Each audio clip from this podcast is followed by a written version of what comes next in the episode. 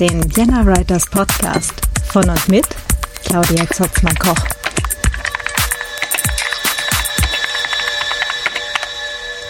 Hallo und herzlich willkommen zum Vienna Writers Podcast. Ähm, ja, lange angekündigt. Jetzt geht es tatsächlich auch hier endlich ums Podcasten. Ähm, das ist noch nicht die Folge, wo es darum geht, wie man das Ganze tatsächlich selber macht, sondern heute habe ich für euch eine Aufzeichnung einer Podiumsdiskussion, die bei der Frankfurter Buchmesse 2019 stattgefunden hat. Ich muss jetzt hier gerade ganz kurz spicken, damit ich jetzt auch äh, niemanden vergesse.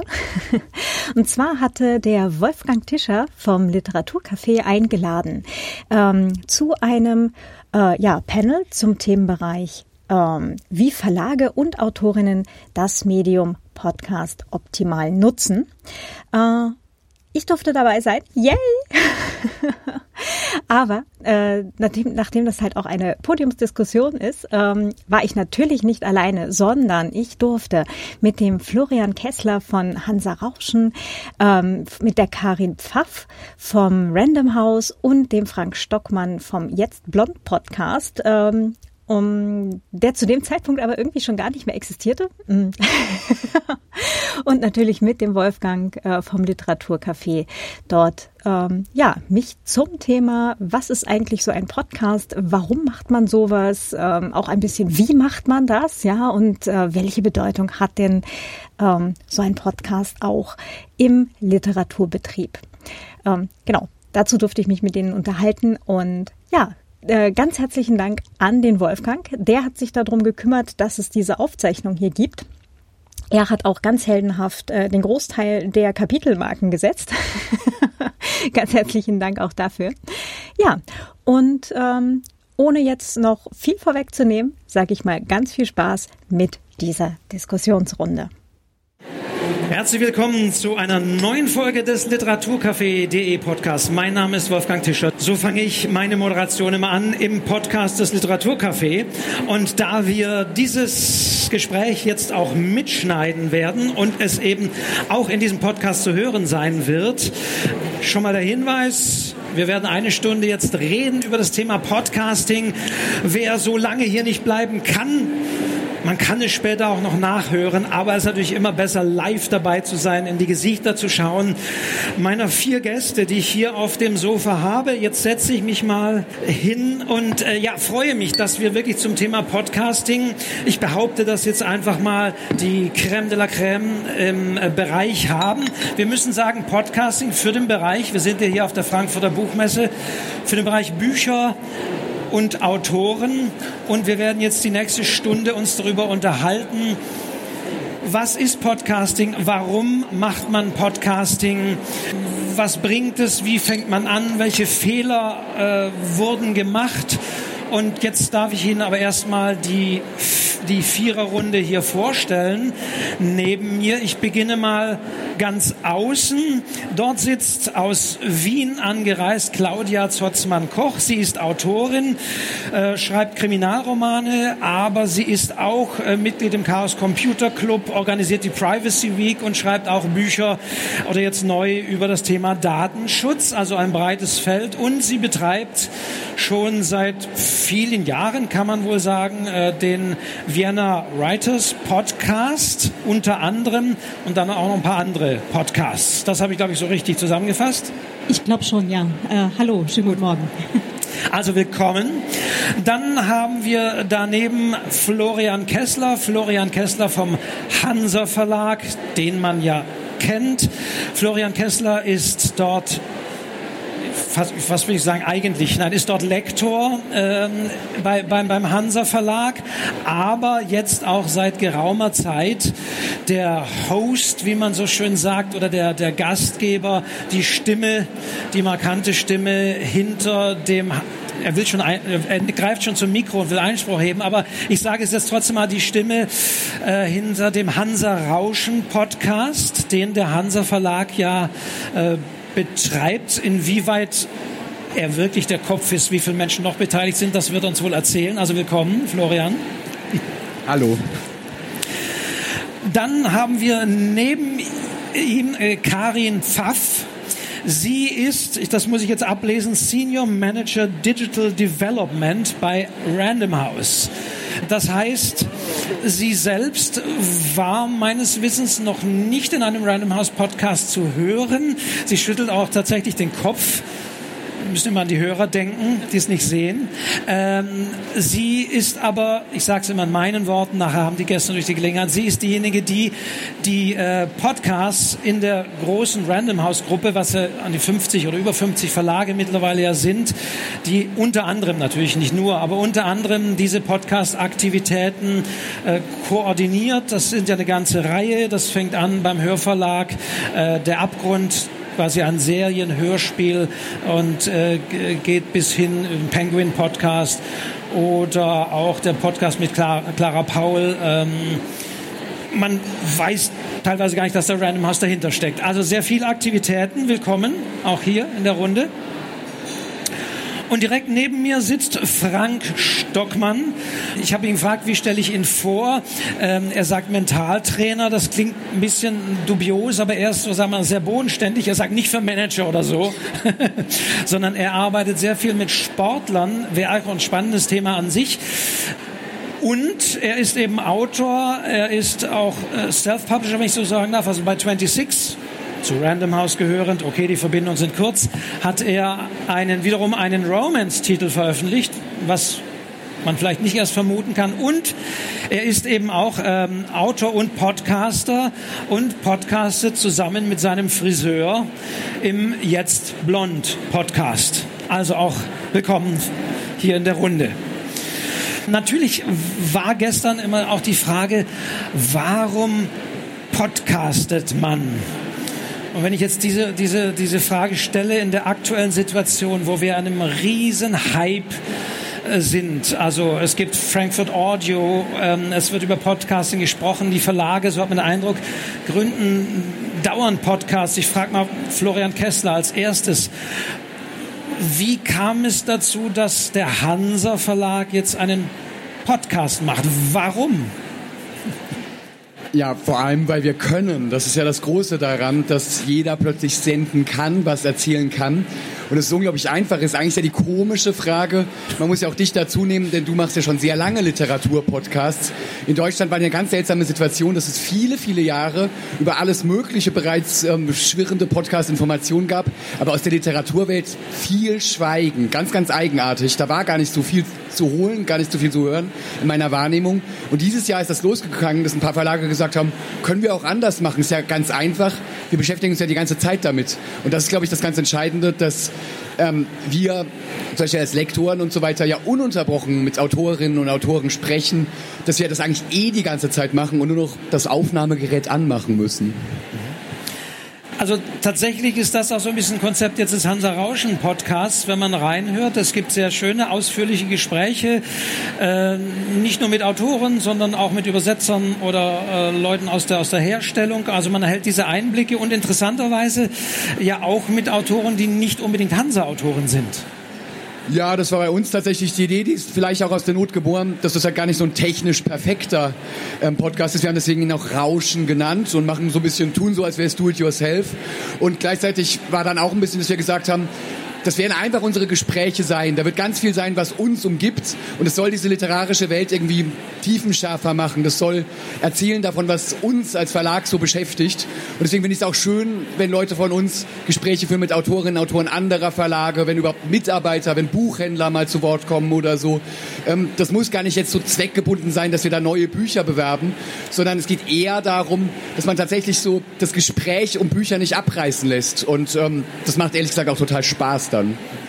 Gut, ich komme trotzdem nachher nochmal auf die Frage, warum zurück, aber möchte sie tatsächlich auch nochmal in die Runde geben, weil das gestern auch in dem Workshop bin ich immer die Frage, warum podcastet man überhaupt? Ich frage mal die äh, Claudia, du bist ja auch schon tatsächlich länger dabei, muss man auch immer sagen, schon länger als es diesen Hype gab. Äh, warum ist es dir ein Bedürfnis, über das Schreiben, über dein Schreiben und das Schreiben von anderen zu berichten? Erzähle mal etwas über, über, über deinen Podcast, wer den Vienna Writers Podcast noch nicht gehört hat. Ähm, also ich habe als Podcast-Hörerin angefangen. Also ein, dein Podcast war tatsächlich einer der ersten, den ich gehört habe. So um 2005, 2006 rum kam ich halt so damit langsam rein mit äh, einer längeren Pause, wo ich dann primär Hörbücher gehört habe. Ähm, und habe dann halt auch äh, über den, also einen ganzen Teil eher englischsprachigen Markt, da gibt es eigentlich auch sehr viel halt im Bereich Literatur, ähm, also Literaturpodcasts. Ähm, da habe ich sehr viel halt erst gehört gehabt und habe dann irgendwie befunden, ich würde das gern mal ausprobieren. Und einfach aus diesem, wie funktioniert denn das? Ja, und, und macht mir das Spaß? Und ähm, habe dann irgendwie äh, festgestellt, so nach zwei, drei Folgen, ja, das macht echt Spaß und ich mag es einfach, ich möchte es einfach machen. Und es ist so ein, ähm, ein Feld gewesen, wo es halt ähm, 2016, als ich äh, den Vienna Writers Podcast gestartet habe, ähm, noch relativ wenig gab im deutschsprachigen Bereich. Und ähm, so mein, mein großes Vorbild in Anführungsstrichen ist ja der äh, The Creative Pen Podcast von der Joanna Penn, ähm, wo ich mir dachte, das wäre halt schon toll, wenn es das hier irgendwie auch gäbe. Und äh, wenn es das nicht gibt, dann mache ich jetzt einfach selber mal. Und äh, ich bin dann natürlich von dem, wie ich es mache und was ich mache, genauso wie beim Bücherschreiben, ja, ganz weit weg von dem, was die Joanna macht. Aber es ist trotzdem ein bisschen so. Und ähm, es ist halt wie bei Autoren auch, wenn alle ein Buch über einen Unfall schreiben, werden es ganz viele unterschiedliche Bücher, auch wenn dieselbe Ausgangslage eigentlich da wäre. Und das ist halt auch das Schöne daran, weil es einfach so viel Möglichkeit gibt, eben Persönlichkeit auch da reinzulegen und ähm, sich selber halt auch vorzustellen. Wenn man das jetzt verbindet und denkt sich, boah, großer Konzern hier, Random House, da muss das koordiniert werden. Ähm, wie, wie, wie, muss man sich das jetzt tatsächlich so in so einem größeren Haus, also die Random House Gruppe ist zwar Konzern, ja, aber es sind ja eigenständige Verlage, die ja auch eigenständige Aktivitäten. Wie, warum muss man jemanden haben, der die koordiniert? Wie sieht es aus bei, äh, innerhalb der Random House Gruppe mit den Podcast-Aktivitäten? Ja, also vielleicht mal zu Beginn. Wir reden natürlich von uns viel lieber von einem Verlagshaus als von einem Konzern. Und wie du auch richtig gesagt hast, agieren die, äh, die Imprints äh, da auch sehr eigenständig.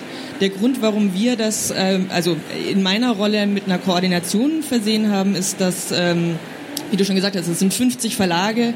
Es gibt ganz viele Themen, die man sich jetzt einmal anschauen muss. Es muss nicht jeder neu äh, sich drum kümmern, wie man einen Podcast äh, distribuiert. Wir müssen nicht jeder einen eigenen Vertrag für die Hosts aufsetzen. Also das macht einfach Sinn, dass man so äh, die äh, Bausteine mal aus dem Weg räumt, damit da alle möglichst äh, unkompliziert dann ans Werk gehen können. Mm, wir haben drei, beziehungsweise ab heute vier Podcasts live, also ein ähm, äh, Hörspiel-Serial-Podcast Der Abgrund, der ist im Juni live gegangen. Das hat der Hörverlag wirklich sehr, sehr eigenständig gemacht. Da war ich quasi nur dafür zuständig, dass wir den dann auch äh, auf die ganzen Plattformen bekommen und die Vermarktung so ein bisschen auszusteuern. Ähm, und wir haben auch zwei äh, Podcasts, in denen wir über Bücher sprechen und mit Autoren zum Teil sprechen. Das ist einmal Penguin lädt ein. Der wird von den ähm, Kolleginnen aus der Penguin, ähm, aus den Penguin Verlagen betreut. Ähm, da geht es auch ähm, meistens um Autoren, mit denen wir dort sprechen, manchmal aber auch um über, äh, mit Übersetzern äh, und, oder auch mit Menschen aus dem Verlag, die so ein bisschen die, die Hintergründe im Verlag äh, erklären. Ähm, da wird ganz viel Sachbuch auch äh, besprochen und da, also gerade dafür finde ich zum Beispiel Podcast auch ein super Format, weil es ein, äh, ein Langform-Format ist, wo man einfach auch so ein paar komplexere Zusammenhänge mal erklären kann und die Leute neugierig machen kann, die man mit anderen Reichweitenaktionen, wenn man es jetzt in Anführungsstrichen mal so nennen möchte, nicht so gut vermittelt bekommt. Also das ist da ein ganz äh, toller Kanal, äh, um eben auch Sachbuchthemen mal wirklich richtig interessant ähm, äh, verpackt ähm, unseren Leserinnen und Lesern vorzustellen. Und als zweites Format haben wir ähm, einen Podcast, der ist Long Story Short.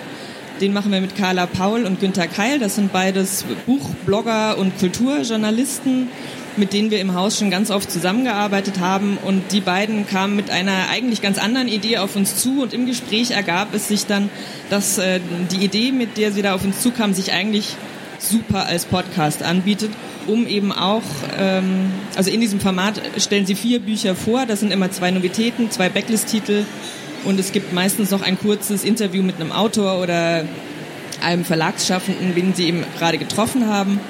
Ähm, und das gibt einfach uns nochmal die Möglichkeit, dieses breite Programm, was wir mit 50 Verlagen haben, in einem sehr knappen Format mit zwei ähm, super Sprechern, die sich immer für Lesen und Kultur eingesetzt haben, äh, nochmal vorzustellen.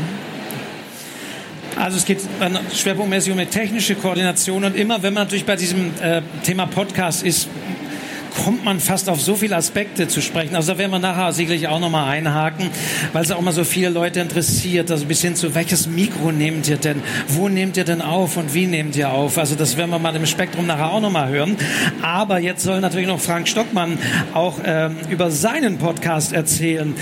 Er, äh, hatte ich ja schon gesagt, unterhält sich mit seinem Friseur. Äh, in, im Jetzt Blond Podcast. Klingt etwas schräg. Ja, ähm, aber ich muss da dazu sagen, ähm, ich habe mich von meinem Friseur getrennt.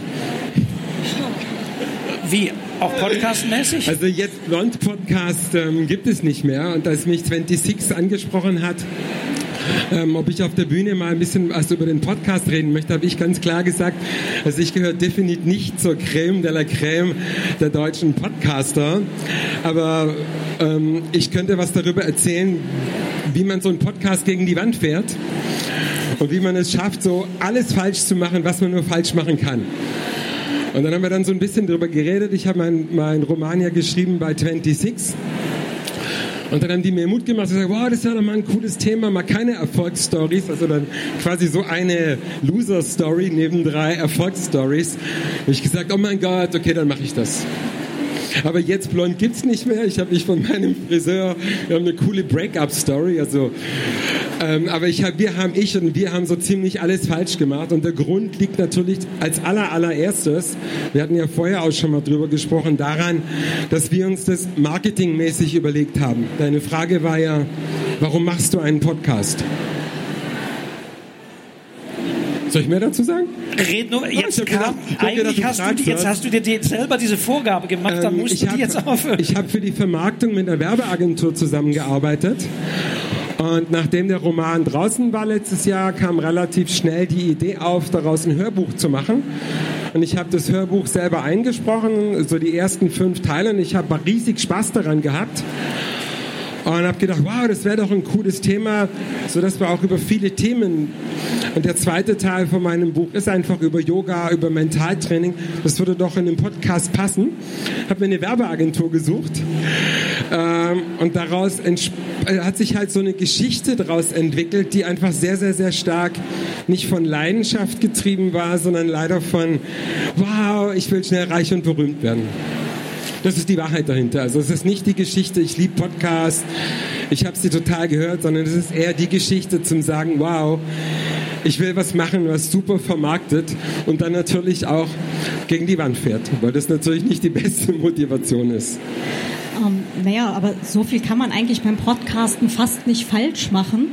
Ähm, wenn wir jetzt einfach mal in Betracht ziehen, dass es in Deutschland schon seit 15 Jahren eine sehr lebendige Podcaster-Szene gibt, ähm, das ist jetzt vielen, die jetzt gerade vielleicht äh, das Medium erst entdecken, nicht ganz bewusst, aber es ist ganz viel aus genau dieser Community heraus entstanden, wie zum Beispiel solche Tools wie das Ultraschall-Plugin für Reaper. Ja, ähm, es jetzt sind so Sachen, genau, ja. Genau, nee, äh, ich sag nur, es sind so diese Community-Projekte, auf die wir heute sehr gut aufbauen können. Ja, das Auphonic, äh, was ganz viel eben für äh, Tonverbesserung und so weiter macht, das sind alles Community-Projekte, die aus den letzten 15 Jahren Jahren Podcast-Kultur im deutschsprachigen Raum rausgekommen sind. Und da ist ganz viel, es gibt tausende Podcasts. Ähm, die einfach ausprobieren, die einfach äh, mit dem Medium, mit den Möglichkeiten experimentieren und ähm, dass das Ganze jetzt dann halt als Marketing eingesetzt wird, ist eigentlich jetzt eine neue Entwicklung. Ja, also dass das jetzt so alle möglichen Firmen, Konzerne, äh, Verlagshäuser äh, für sich entdecken und halt auch Autorinnen und Autoren. Ähm, das ist ja, das ist jetzt wunderschön, aber wir haben ganz viele Sachen, auf die wir schon zurückgreifen können eigentlich. Und gerade dass Dinge schiefgehen, Ja, gerade dass mal eine Aufnahme irgendwie verrauscht ist, äh, Batteriewechsel, was auch immer. Ja, hatte ich gestern auch gerade wieder. Ähm, das macht es aber auch sympathisch. Also bei den Hörerinnen und Hörern ähm, kommt das sehr gut an, wenn es menschlich ist. Ja, und deswegen sind gerade eben nicht Erfolgsstories und nicht perfekt produzierte Audios und nicht alles perfekt durchchoreografiert eigentlich genau das, was es ausmacht. Florian, du hast ja auch so ein bisschen angedeutet, ja, wir machen so den Podcast so, dass es so ein bisschen handgemacht klingt. Äh, sozusagen steckt bei Hansa auch eine Riesenagentur dahinter, die das so klingen lässt? Nee, also gar nicht. Ähm, deswegen, wir haben genau das Anti-Rezept dazu ähm, gehabt, weil wir wir waren guten Willens, aber als wir unserem Hansa hat immerhin IT-Techniker und als wir denen Bescheid gesagt haben, dann kam der so, genau, da wollten wir mit Juli C. Ähm, per Skype oder so oder Telefon ähm, das führen. Und dann kam er und hat einfach uns gezeigt, wie man das Telefon laut stellt und hat gesagt, ihr könnt ja das iPhone dann daneben legen und es so aufnehmen. Und ähm, das war eigentlich alles, was wir so hatten. Und ähm, ja, irgendwie hat es bis jetzt schon geklappt. Es gibt schon so manche Folgen, wo es wahnsinnig im Hintergrund fiebt auf bestimmten Geräten und so weiter. Und es fast nicht richtig hören kann. Aber die finde ich eigentlich auch gerade gut. Wir sind ja auch ein Verlag, der auch Lyrik macht und so. Wir wollen auch ruhig ein paar schwergängigere Sachen machen und ein paar leichtgängigere Sachen. Das ist schon in Ordnung. Ähm, technisch sollte es natürlich irgendwann richtig gut funktionieren und das klappt schon auch meistens. Ähm, aber sonst finde ich, genau wie du gesagt hast, das Schöne eigentlich an dieser ganzen Sache, dass es gar nicht nur um so Perfektionismus und Glätte geht und so weiter, sondern man einfach ganz, ganz viel bieten kann und dass die Leute da, dadurch wie so ein riesiges Feuilleton oder so einen riesigen Kulturteil ganz viele verschiedene Formate, Personen, Gesprächssachen bekommen. Und ähm, aus meiner Sicht jetzt für Literaturpodcasts halt ganz klar, dass das der Literatur dient, dass dadurch so viel über Literatur plötzlich gesprochen werden kann. Und das ist großartig. Das heißt, ihr legt also tatsächlich auch mal das iPhone oder, oder das Smartphone äh, auf den Tisch und schneidet. Ja, jetzt mit. inzwischen haben wir ein Mikro. Ähm, und ähm, genau, und wir, wir haben dann, ähm, also Genau, wir schneiden schon auch ein bisschen, aber unser Anspruch ist tatsächlich, weil das ja alles Arbeit ist, das ist ja ganz schrecklich und wir haben alle, es gibt keine Arbeitsstelle dafür oder irgendjemand, der das richtig macht. Eigentlich ist der Anspruch, dass man es hinkriegt, einfach in einem Take ein sehr schönes Gespräch zu führen, wo es wenig doofe Aussetzer gibt und es ganz wenig geschnitten werden muss. Ähm, also wir machen das wirklich so minimalistisch wie nur möglich und das ergibt dann natürlich auch wieder seinen eigenen Reiz. Das ist ja ganz klar, wie es tolle Filme gibt, die mit einem iPhone gefilmt werden oder so, ist das dann gerade schön daran. Ich finde allerdings auch genau das Gegenteil toll. Hier wurde ja gerade von anderen Podcasts geredet. Und genau sowas hier, ähm, der mit Carla Paul beispielsweise, ist völlig anders strukturiert. Das ist richtig ein Konzept, wie man genau Sachen präsentieren kann und so weiter. Das ist ja auch gerade wieder schön, dass man so viele verschiedene Formate nebeneinander sehen kann. Und es wäre jetzt auch irgendwie fürchterlich, wenn das alles so Graswurzelzeug wäre.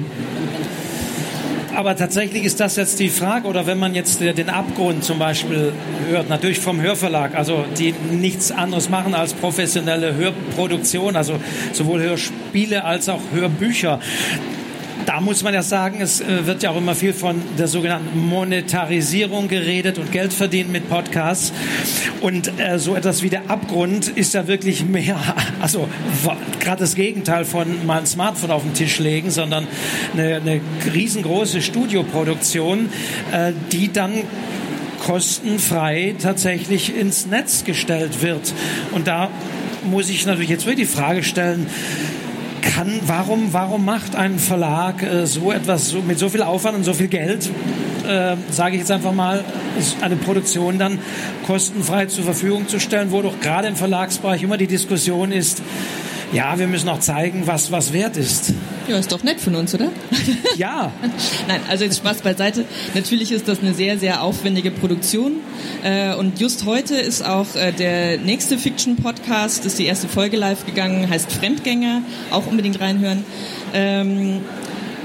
Klar, da ist eine andere Zielsetzung dahinter. Also bei den äh, Fiction-Podcasts ist auf jeden Fall ähm, das Interesse, dass wir uns ausprobieren müssen, auch in diesem Medium. Wir haben drei Hörbuchverlage im Haus. Es ist auch so ein bisschen... Ähm, also ich sage jetzt mal, es gehört irgendwie auch zu den Hausaufgaben, sich damit zu befassen und sich ähm, neuen Medien ähm, offen zu zeigen und auszuprobieren. Aber da waren auch, ähm, also da ist schon eine verlegerische Vision auch dahinter, äh, auszuprobieren, ob man mit freien Angeboten im Netz äh, einen neuen Programmbereich gegebenenfalls aufbauen kann. Das wird sich jetzt in den ersten ähm, Fällen nicht refinanzieren, das ist ganz klar. Aber die Hoffnung ist schon, dass äh, der, auch der deutsche Werbemarkt äh, auf das Phänomen Podcast aufspringen wird in den nächsten Monaten und sich dann solche Produktionen lohnen können. Und wir äh, wissen, wie es geht und auch äh, ein, ein Following schon aufbauen konnten und zum anderen ist es natürlich eine super Möglichkeit, wenn man jetzt mal die Monetarisierung nochmal beiseite lässt, ähm, dass wir äh, junge Leute auf einer neuen Plattform erreichen, die sich für Fiction-Erzählungen interessieren das vielleicht noch gar nicht wissen. Also da, ähm, äh, das, das wissen wir ja schon, Podcasts werden überwiegend von verhältnismäßig jungen Menschen gehört. Wenn man jetzt mal im Vergleich zum Buchleser das ins Verhältnis setzt, und das ist natürlich eine spannende ähm, Hörerschaft, die wir gerne ähm, erreichen wollen und ansprechen wollen. Ihr nutzt ja, ich habe ja das selber gehört, dann auch, dass ihr sozusagen am Abschluss der Folgen dann wiederum in diesem Feed, in diesem Kanal dann auch auf andere Produktionen, auch auf äh, dann, dann tatsächliche äh, Hörbücher Hinweis, die es auch noch gibt, die ähnlich sind wie dieser gerade gehörte Podcast. Genau, also der Abgrund wurde ja von Melanie Rabe geschrieben, speziell für den Podcast auch äh, geschrieben. Und klar, am, im Abspann kommt dann ein Hinweis, dass es natürlich auch äh, weitere Hörbücher äh, von Melanie Rabe gibt. Ja, also trotzdem nochmal das große Geld machen. Das, du hattest, Frank, das gerade ja hier in die, in die Runde geworfen, deswegen greife ich es hier nochmal auf. Äh, und wenn du sagst, ja, jetzt ist vorbei, äh, also nichts mit dem großen Geld verdienen. Warum podcastest du weiter? Also wie, wie, wirst, wie, wie siehst du jetzt für dich dann das Medium Podcast? Oder hast du schon die Rezepte entdeckt? Also in der Tat, wir haben es danach analysiert, was wir alles falsch gemacht haben. Und der Hauptfehler war eigentlich ähm, eine falsche Zielgruppe. Also eine Zielgruppe, die jetzt eher im, im Kopf entstanden ist. Also ich, du hast mich ja vorher angekündigt als Mentaltrainer der nicht arbeitet für Führungskräfte, keine Firmen, keine Privatpersonen, sondern ich arbeite ausschließlich im Wettkampfsport, also mit Hochleistungssportlern. Und ich habe einen Roman darüber geschrieben, weil es ganz häufig passiert im Wettkampfsport, eigentlich eine, eine lustige, traurige Situation im Prinzip, dass man sich gar nicht vorstellt, wie viel soziale Medien den Einfluss haben auf die Ergebnisse in dem Wettkampf. Mir ist es ganz häufig passiert, dass mich Sportler vor dem Wettkampf gefragt haben, du Frank, was soll ich machen? Ich bin in einer halben Stunde dran. Mein Freund hat mir nicht zurückgeschrieben auf WhatsApp. Ähm, und so bin ich dann im Laufe der Zeit dann irgendwie zu so einem WhatsApp-Liebeskummer-Experte geworden. Ähm, weil, wenn die Handys sind die ganze Zeit an, ja. Da gibt es jetzt nicht so eine Phase, dass die Handys jetzt mal so zwei Stunden vorher oder drei aus sind. Und ich musste mir relativ viele Sachen überlegen, wie wir da wieder mental Ruhe reinbekommen vor so einem Wettkampf. Und darüber hatte ich mir dann gedacht, wow, weil Sport ist ja schwierig darüber zu reden, dann haben vielleicht mehr das Thema Liebeskummer und WhatsApp können damit was anfangen. Also es hat sich dann im Kopf so festgesponnen. Die Werbeagentur fand das auch geil, hat dann entdeckt, dass im Roman ähm, ein Friseur auftaucht und dann ist jetzt blond entstanden. Also völlig aus dem, ähm, aus dem Unverstand, sodass man sich in so eine Marketingfantasie so reingesteigert hat. Und wir haben gemerkt, dass meine eigentliche Zielgruppe Wettkampfsportler fanden das von, von, vom Content her nicht cool. Und ich glaube, das ist eine Frage, wo ich gesagt habe, also es passte nicht, wenn man nein. so will, es passte nicht zu dir als Person, ja, oder man hatte von genau, dir was anderes ist, erwartet. Es passte nicht zu mir als Person. Also wir hatten 0,0 Probleme technisch. Wir haben im, im bekannten Tonstudio aufgenommen. Wir hatten null Probleme mit irgendwas Technik, aber es war nicht authentisch sondern ich hatte mich halt, weil ich den Roman vermarkten wollte, in so eine Sache reingesteigert ähm, und habe eigentlich völlig so meine Basis verloren und hatte dann den falschen Content, konnte auch dann nicht so frei reden. Ja? Weil im Podcast ist es ja wichtig, so wie ihr das gesagt habt, dass man einfach so drauf losquasselt. Ja? Aber das ging bei uns nicht so richtig, weil ich nie auf den Punkt kommen konnte ähm, und über meine Themen zu sprechen, zumal es im Sport ich ja auch keine Namen nennen kann. Ja? Aber das heißt, was machst du dann jetzt? Ein Podcast über... Äh Ablenkung, Konzentration bei Sport? Nee, gar nicht. Ähm, wir haben ein, ich habe ein neues Konzept gemacht, ich, ähm, wo es drum, um das Thema Mentaltraining geht. Aber ich mache das auch nicht jetzt mit meinem Friseur zusammen, sondern ich habe eine ganz große Liste von ehemaligen Sportlegenden ähm, die dann quasi der Zielgruppe so ein bisschen was sagen können, weil das Thema Mentalität im Sporttraining ja auch immer so ein bisschen besetzt ist, negativ besetzt ist. Man möchte ja nicht immer so gerne über seine Probleme sprechen. Die Zuschauer wollen halt gerne den Helden sehen oder die Heldin und nicht denjenigen, der viel Geld verdient und dann gleichzeitig einen Burnout hat. Da gibt es dann immer ziemlich negative Kommentare in den Medien, wo man dann so liest, ja, bei dem Gehalt hör auf zu jammern. Und wir laden deshalb also, jetzt einfach Legenden ein im Sport ähm, und machen den Podcast mit dem, die einfach mit der Karriere fertig sind und interviewen die so ein bisschen über das Thema Mentalität. Okay. Dann lasst uns jetzt aber tatsächlich mal über, über, über Erfolge, über Erfolge sprechen. Ein Thema, äh, das, da wird's, da, ja, Okay, Frank, dich nehme ich aus.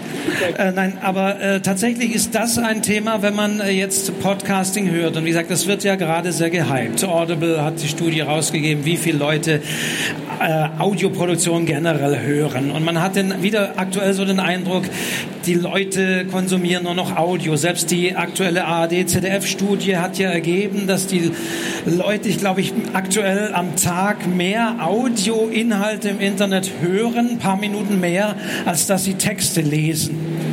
Also, äh, also man hat tatsächlich immer diese Entwicklung. Man, man hört von den Podcasts, man hört teilweise auch immer wieder die gleichen. Also Hansa Rauschen zum Beispiel wird ja fast jetzt auch immer wieder genannt.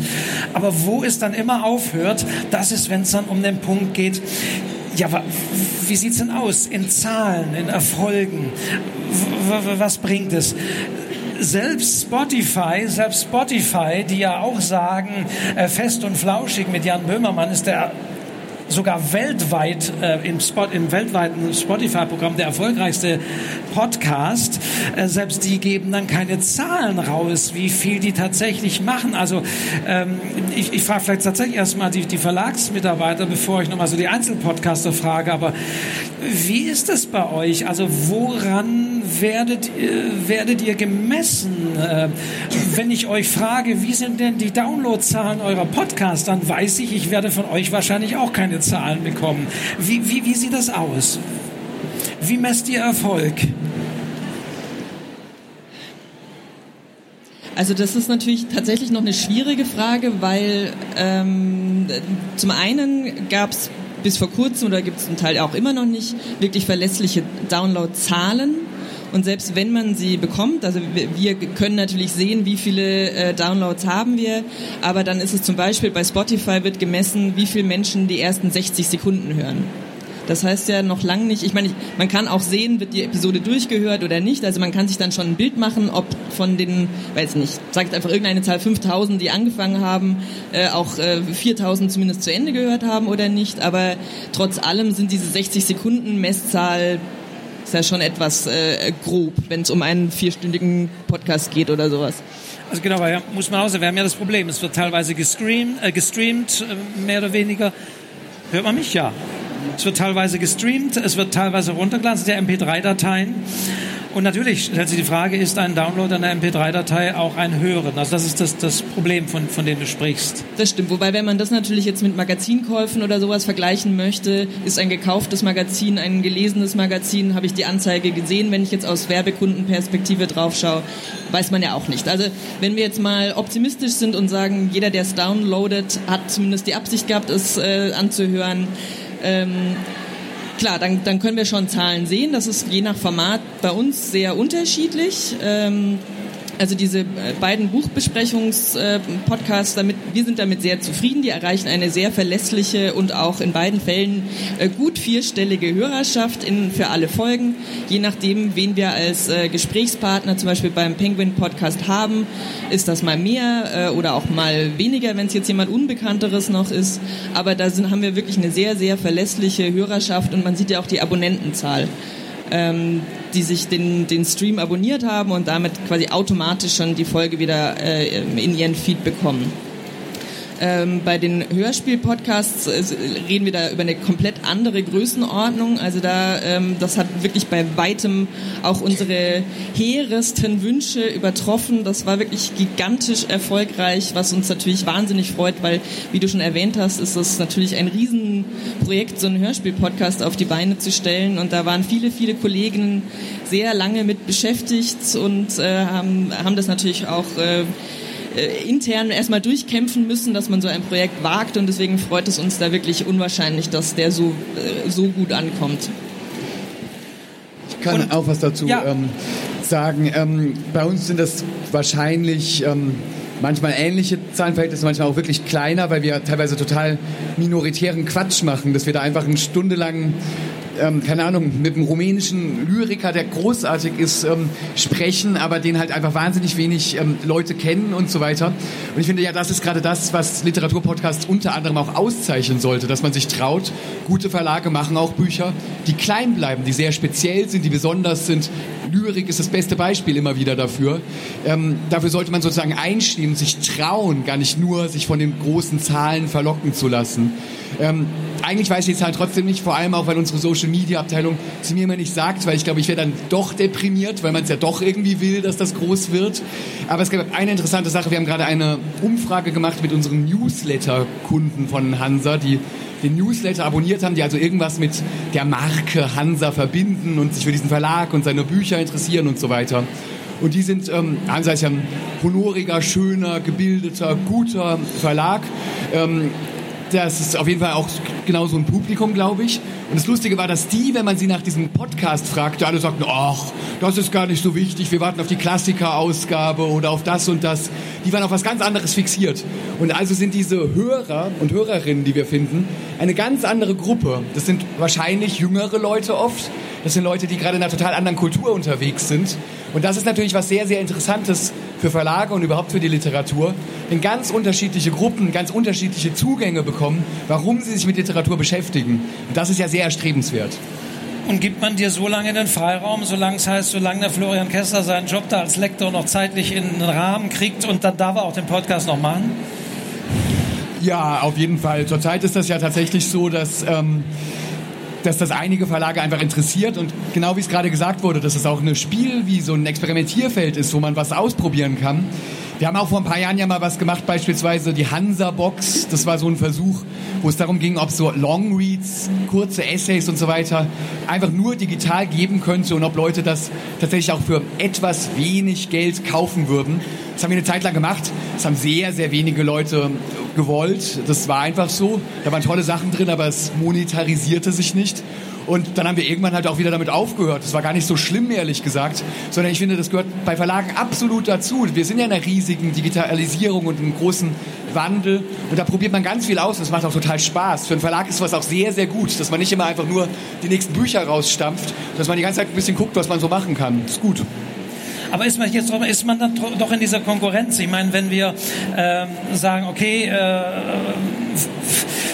TC, oder bei TC Boy oder sonst was, da, da mache ich ein Foto auf Facebook, da kriege ich hier Likes im vierstelligen Bereich. Ist doch, ist doch simpel äh, und viel einfacher und kostet viel weniger Geld.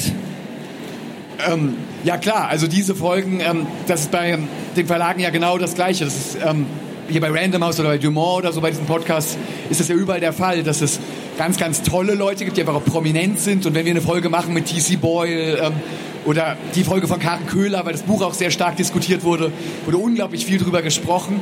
Das macht natürlich auch Spaß, dass man richtig merkt, wir droppen das jetzt und dann wird drüber geredet und so weiter und da passiert was. Ähm, ehrlich gesagt, wir haben jetzt nicht nur solche Autorinnen und Autoren, wir haben auch welche, wo man eher denkt, das ist jetzt eine richtige Werbemaßnahme, dass wir denen das mal geben. Dann gibt es schon auch Folgen, über die sehr, sehr wenig gesprochen werden und die wenig angehört werden. Das wird sich wahrscheinlich so abwechseln, wie man im Verlag immer alle möglichen ähm, Leute mit größeren und kleineren Öffentlichkeiten hat. Ja, Claudia, bei dir als Autorin, was, was, was man würdest du sagen, ist dein Podcast ein Erfolg? Wie misst du deinen eigenen Erfolg, außer dem Spaß, den du am Podcasten hast? Ähm, tatsächlich weniger an Downloadzahlen. Also da kann ich es auch gerne sagen. Also ich habe zwischen äh, bei manchen Folgen im zweistelligen, mittleren zweistelligen Bereich, also es gibt so Folgen so 65 Downloads, ja, passiert. Ähm, ich habe in einem anderen Podcast, im Datenschutz-Podcast, habe ich jetzt mit einer Folge über E-Voting, glaube ich, gerade letzte Woche die 22.000er Marke geknackt. Ja, einfach weil das Thema die Leute auch entsprechend interessiert. Ähm, also das kann wirklich absolut in alle Richtungen gehen. Ja, das kann man teilweise auch einfach vorher nicht sagen. Und äh, was noch eine Sache dazu ist zum Thema Downloadzahlen, ähm, es kommen auch immer noch für alte Folgen Hörerinnen und Hörer dazu. Ja?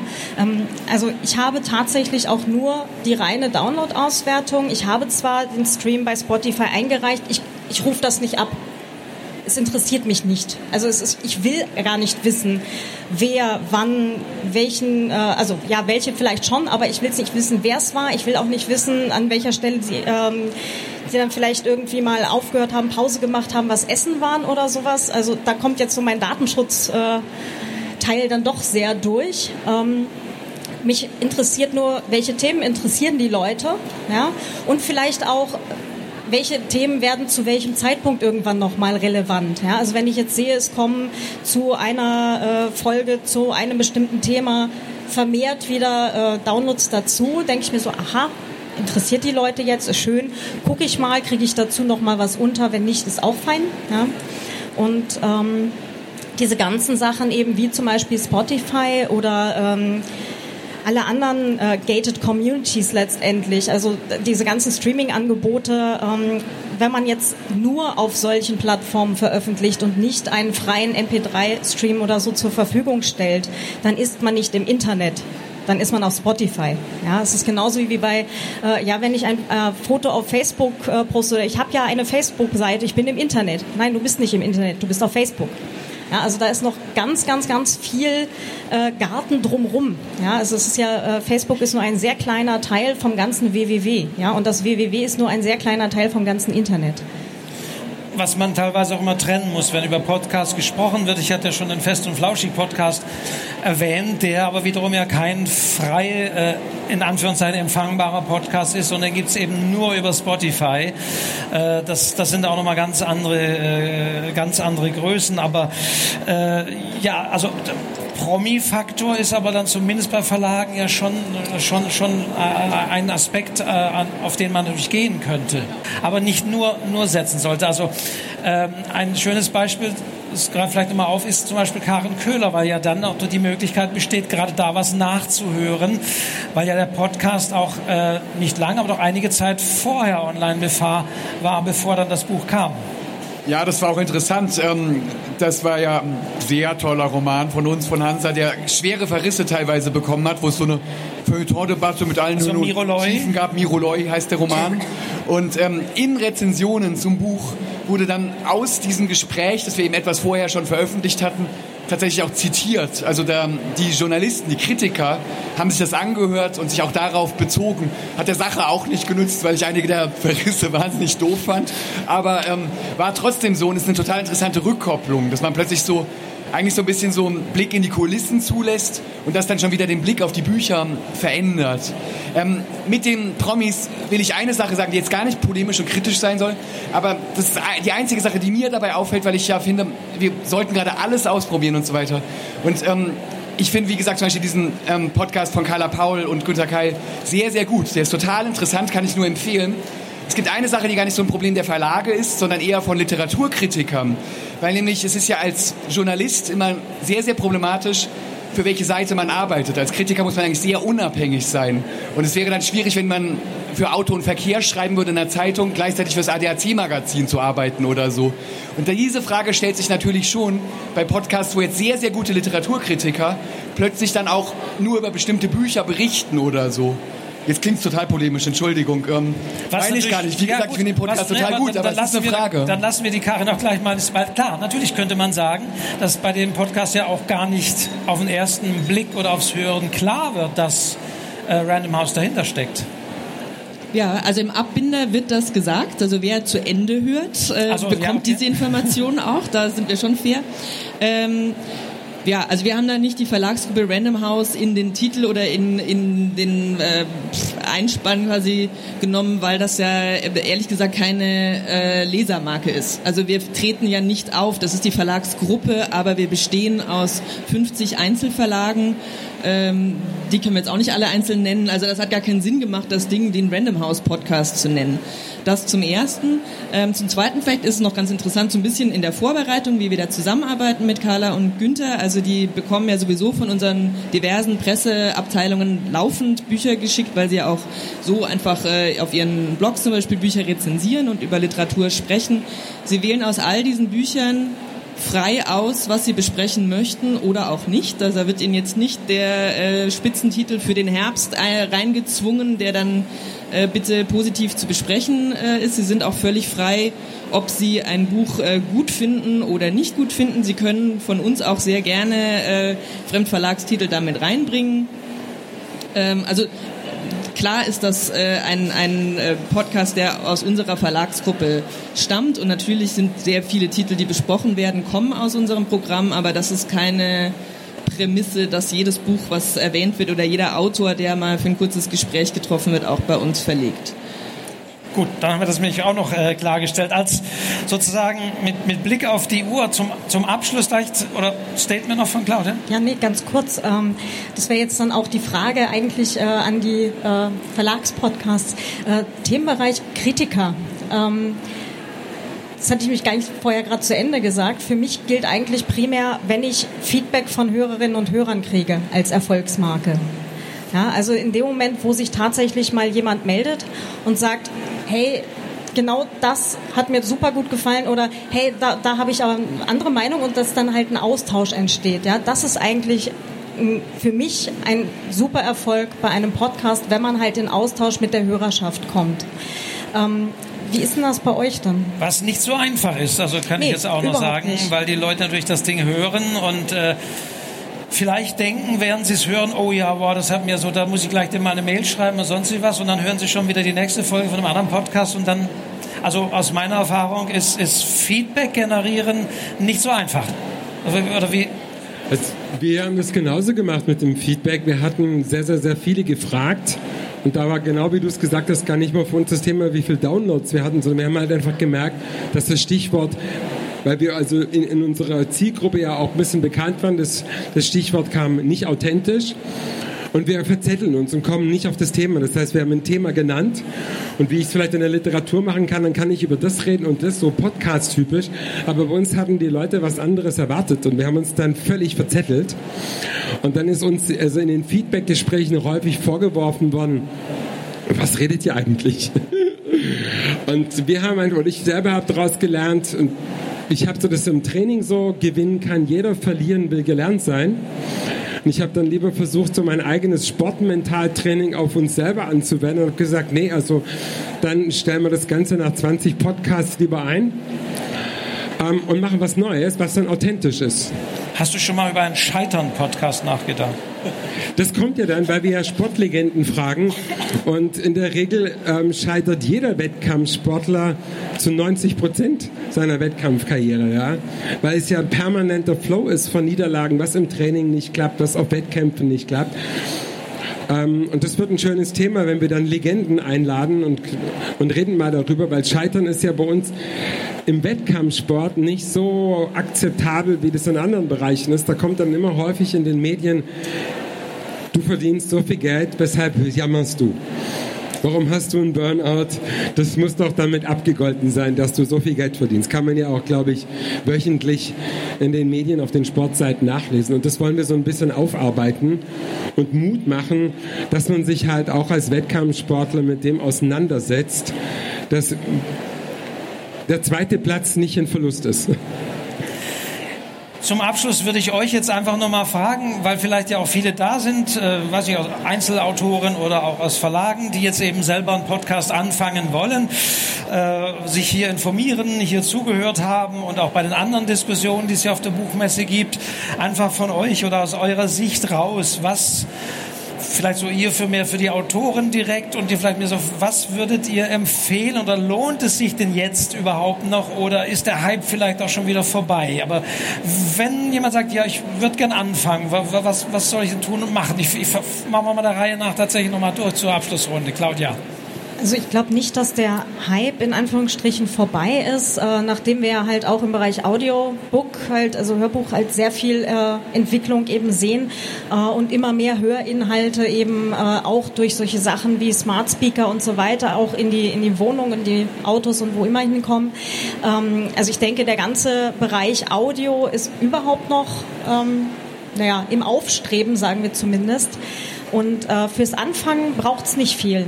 Also wenn jetzt äh, Einzel, Einzelner anfangen möchte oder halt auch ein Zwei- oder Dreier-Gespräch, ähm, im Zweifelsfall wirklich mit dem Telefon auf den Tisch anfangen. Einfach äh, direkt in das, äh, in das Mikro, in das Eingebaute reinreden. Ähm, zwei, drei Folgen aufnehmen, gucken, hey, gefällt mir das? Ähm, dass man seine eigene Stimme am Anfang vielleicht nicht mag, das ist normal. Ähm, da kommt man irgendwann drüber hinweg, üblicherweise. Also das ist einfach eine Sache von einfach mal machen und wirklich einfach ausprobieren, weil dafür ist letztendlich gerade auch die ganze deutschsprachige Podcast-Community letztendlich da. Da kann man auch einfach mal beim Sendegate reingucken, äh, sich die ganzen Community-Projekte eingucken, ähm, einfach mal ein bisschen reinhören. Es gibt so viele Just Do It Podcasts und Formate. Ähm, also ich glaube nicht, dass es irgendwas gibt, was einen davon abhalten sollte. Ja, mir fällt dazu ein, ähm, das allereinfachste Aufnahmeformat zur Zeit, das zumindest mich und bestimmt viele ab und zu wahnsinnig quält, nämlich die Sprachnachricht, die man geschickt bekommen kann. Und ich finde, für die gilt ja eine einfache Regel, weil sie ja entsetzlich sein kann. Das heißt, ich denke, oh Gott, oh Gott, es ist eigentlich ein Freund von mir, aber warum redet er gerade zwölf Minuten, während er die Straße lang läuft? Und die einfache Regel lautet, du musst wissen, worüber du gerade sprichst. Und ähm, die gilt auch für Podcasts, glaube ich. Man sollte irgendwie wissen, warum man ein bestimmtes Thema setzen möchte. Es sollte irgendwie irgendeinen Fokus geben. Das reicht schon. Ja, vielleicht noch mal ganz kurz zum Thema Hype, weil wir jetzt ein paar Mal diesen Begriff benutzt haben. Also ehrlich gesagt glaube ich nicht, dass wir noch von einem Hype sprechen können. Das ist, also weiß ich, ein Boom klingt auch so, als würde es gleich wieder weggehen, aber es hören ja wirklich elf Millionen Deutsche jede Woche Podcast. Das ist jetzt keine Zahl, wo man sagt, na ja, das ist jetzt noch so ein Nischenmedium. Und das, das Tolle ist ja, dass es gerade so eine Aufbruchsstimmung gibt. Und ja, Podcasts gibt es schon lange und äh, vor zehn Jahren gab es auch schon Podcasts, das ist alles total richtig. Äh, jetzt sind sie aber omnipräsent. Jeder hat ein Smartphone in der Tasche, jeder hat irgendeine Art von Player da drauf, ob er das schon weiß oder das noch entdecken muss. Man kann sofort loshören. Es ist gratis, es gibt keinen Grund, das nicht zu hören. Wir sind super viel unterwegs. Das ist ein Medium, was man prima nebenbei hören kann. Also ich glaube, jetzt ja, zitiere mich in zehn Jahren, aber ich sage, es ist kein Hype und wir werden noch lange podcasten. Äh, genau, und ich kann mich nur meinen Vorrednern anschließen. Einfach mal anfangen. Immer gut, wenn man irgendwie eine Idee hat oder ein Konzept, für das man brennt. Wenn man vielleicht mal äh, damit anfängt, das auch mal aufzuschreiben, äh, und sich mal überlegt, was würde ich denn noch in Staffel 3 erzählen wohl, wollen oder in Staffel 10, dann kriegt man vielleicht auch so ein Gefühl, ob sich das Thema dann vielleicht auch auserzählt hat oder ob das wirklich was ist, wo ich denke, so, da kann ich auch in einem Jahr noch drüber sprechen oder ich entwickle das dann weiter in eine Richtung, die den Hörern Spaß macht ähm, und loslegen. Und wenn es noch, äh, vielleicht noch ein Tipp, gerade wenn man anfängt oder wenn man noch nicht so äh, geübt ist, es braucht Zeit, auch wenn es äh, einfach ist, einen Podcast aufzunehmen und auch die Postproduktion jetzt nicht wahnsinnig aufwendig sein muss. Aber ähm, ich glaube, man ist gut beraten, wenn man erstmal zwei, drei, vier Folgen aufnimmt und dann anfängt, sie auszustrahlen, einfach damit man sich selber ein bisschen den Druck nimmt. Wenn man jetzt sagt, ich möchte jede Woche eine Sendung äh, live schalten und dann äh, passiert aber irgendwas, das Leben kommt dazwischen und schon bin ich in diesem Stress, dass ich meinem eigenen Zeitplan hinterher rennen muss. Also da kann ich nur den Tipp geben, nehmt das ein bisschen vorher auf und dann kann man nämlich schön regelmäßig weiter produzieren und äh, genau, stellt sich selber kein Bein sicher ein guter Hinweis. Ich meine, ich kenne diese Autoren-Podcast, wo wahrscheinlich auch in Euphorie angefangen wurde, was aufzunehmen. Oh, jede Woche berichte ich euch was über mein, über mein Autorenleben. Man ist in dieser Euphorie. Es ist relativ simpel. Aber man braucht dann, also egal ob man Verlag ist oder Einzelne, man braucht doch Zeit, man braucht die Ressourcen und man muss dann auch durchhalten. Also ganz wichtiger Tipp. Vielen Dank dafür. Frank von dir noch. Du, eigentlich hast du ja alles gesagt, dass du es ja. jetzt alles nochmal besser machst. Also ich glaube, das Wichtigste ist, wirklich authentisch zu sein und von vornherein sich klar zu machen, alle, alles, was mit Likes zu tun hat, mit Downloadzahlen, von eine ganze Weile lang mal komplett auszublenden. Sondern wirklich ausschließlich darauf zu achten, kommt es aus meinem innersten Herzen heraus? Und ist es wirklich was, was mir ein wichtiges Anliegen ist, was ich gerne publizieren möchte? Und deshalb steht bei mir darunter unter meinem Arbeitsplan für den Podcast 2, This is me, love it or hate it. Ich habe mir das so ein bisschen aufgeschrieben, was mir wichtig ist, was ich gerne in die Welt tragen möchte in einem Podcast. Und da war das Thema einfach, das bin ich, mögt's oder mögt's nicht. Und das also, ist, glaube ich, das Wichtigste dabei. Bewusstsein in beiden Ebenen der Bedeutung. Ich danke recht herzlich meiner Gruppe fürs Hiersein. Claudia Zotzmann-Koch vom Vienna Writers Podcast, Florian Kessler von Hansa Rauschen, Karin Pfaff von den vielen Podcasts äh, der äh, Random House Verlage und Frank Stockmann von einem Podcast, den man auf deiner Website demnächst finden wird. Und in allen Portalen äh, sind natürlich auch alle zu finden. Also vielen Dank, dass ihr hier wart, Auskunft gegeben habt, sogar Zahlen angedeutet habt. Vielen Dank dafür. Und und ja, danke, dass auch so viele Zuhörer äh, da waren. Wir haben jetzt leider keine Fragerunde. Ich weiß nicht, wie schnell ihr weg musst, aber ihr seid auch noch da äh, zum Fragen stellen. Äh, ja, danke, dass Sie da waren und eine schöne Buchmesse allen hier noch einen schönen Tag. Dankeschön. Ja, das war die Aufzeichnung dieser Diskussionsrunde. Ähm, auf jeden Fall ein Highlight äh, meines Jahres 2019. Ähm, ja, hat sehr viel Spaß gemacht. Und ähm, ja, wie ihr gehört habt, ich habe äh, doch das Fähnchen für die deutschsprachige äh, Podcasterinnen-Community hochgehalten.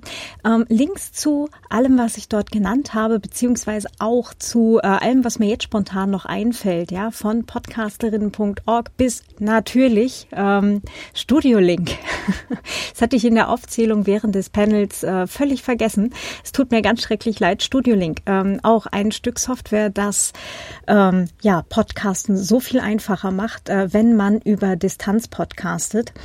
Ähm, also ja, äh, schaut euch an. Wie gesagt, Links findet ihr alle in den Show Notes äh, und wahrscheinlich noch ein ganzes Teil mehr statt äh, nur den Sachen, die ich jetzt halt auch während des Panels genannt habe. Ähm, macht euch da schlau. Ähm, wie gesagt, äh, schön, was äh, Studien und was auch irgendwelche Marketingagenturen sagen, wie so ein Podcast zu sein hat. Letztendlich, wenn ihr ein Thema habt, wenn ihr etwas habt, über das ihr reden wollt, für das ihr brennt, dann lasst euch auf keinen Fall vom Podcasten abhalten.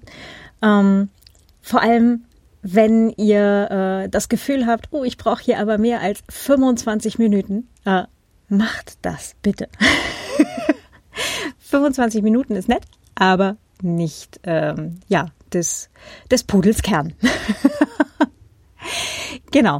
Ähm, die Folge zum Thema, ähm, wie man jetzt so einen Podcast tatsächlich äh, selber startet, wie man äh, die verschiedenen äh, Lösungen, die ich da jetzt halt auch genannt habe, äh, nutzen kann, ja, was man tatsächlich zwingend braucht und äh, was man noch alles haben kann und so weiter und wie das Ganze geht, gibt es dann hier in der nächsten Folge.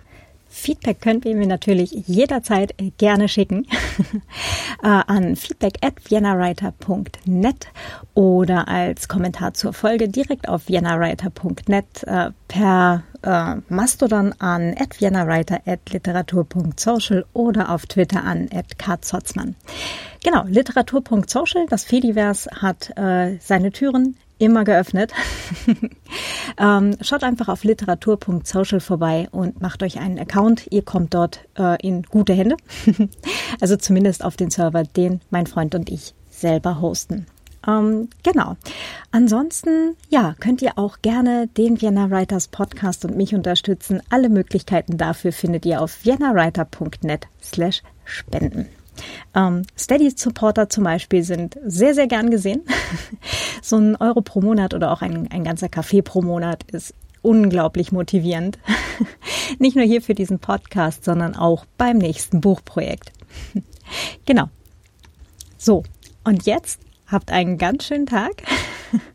Denkt schon mal drüber nach, äh, was ihr in eurer ersten eigenen Folge vielleicht äh, erzählen wollt. Oder ähm, denkt einfach kurz drüber nach, ob ihr vielleicht tatsächlich selber einen Podcast starten möchtet. Oder vielleicht noch ein bisschen damit warten. ähm, genau. Und ansonsten bis demnächst. Eure Claudia. Ciao.